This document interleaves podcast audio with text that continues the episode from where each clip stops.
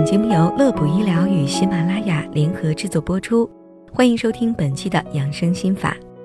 进入十月，几场秋雨使得天气冷了不少。除了天气预报之外，还有一些患有关节炎的朋友也准确的预报了天气情况。那么这是为什么呢？我们又该如何保护关节呢？今天的节目当中，我们就和大家来聊一聊这个话题。每当天气发生变化，比如降温、大风、降水的时候，人体内生理机能会做出相应的调整。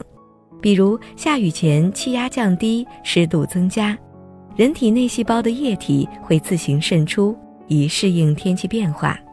而关节炎患者的病变组织不能及时随天气的变化排出细胞中的液体。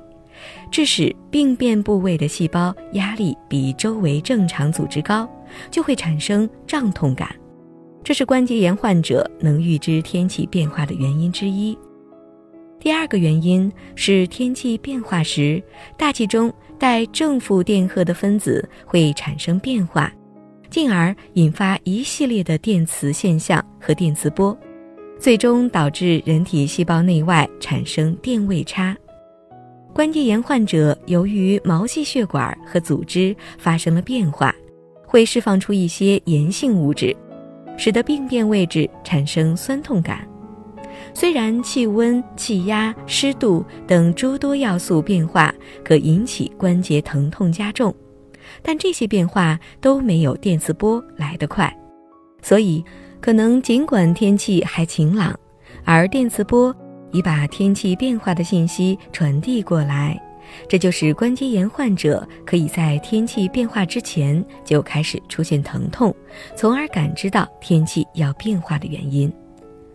而说到关节炎，除了年龄因素外，不良生活习惯、关节外伤、关节的过度使用，也是引发该病的危险因素。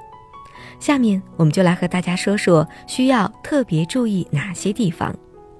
首先，第一点就是要经常进行运动，适量的运动可以保护和加强关节周围的肌肉力量，增强关节的柔韧度。游泳、慢跑、太极拳都是不错的选择，特别是工作需要长期久坐、面对电脑的上班族，更应该明白“用进废退”的道理。第二点是避免不良的生活习惯，穿高跟鞋。会对膝关节造成巨大压力，长时间的玩手机，手指重复性的做一个动作，也容易诱发腱鞘炎，而长时间低头会导致颈椎病。此外，还应该健康饮食，避免过度肥胖，体重超标也会加重膝关节的负担。最后一点就是要注意保暖了，关节遇到寒冷的天气，血管会收缩，血液循环变差。所以冬季不管是不是关节炎的患者，都应该注重保暖。即使是在夏季，空调房中也应该避免空调的直吹。好的，那今天的养生心法就到这里了，请大家要记得，尽管冬季有寒冷的夜，但还有温暖的我陪伴着大家。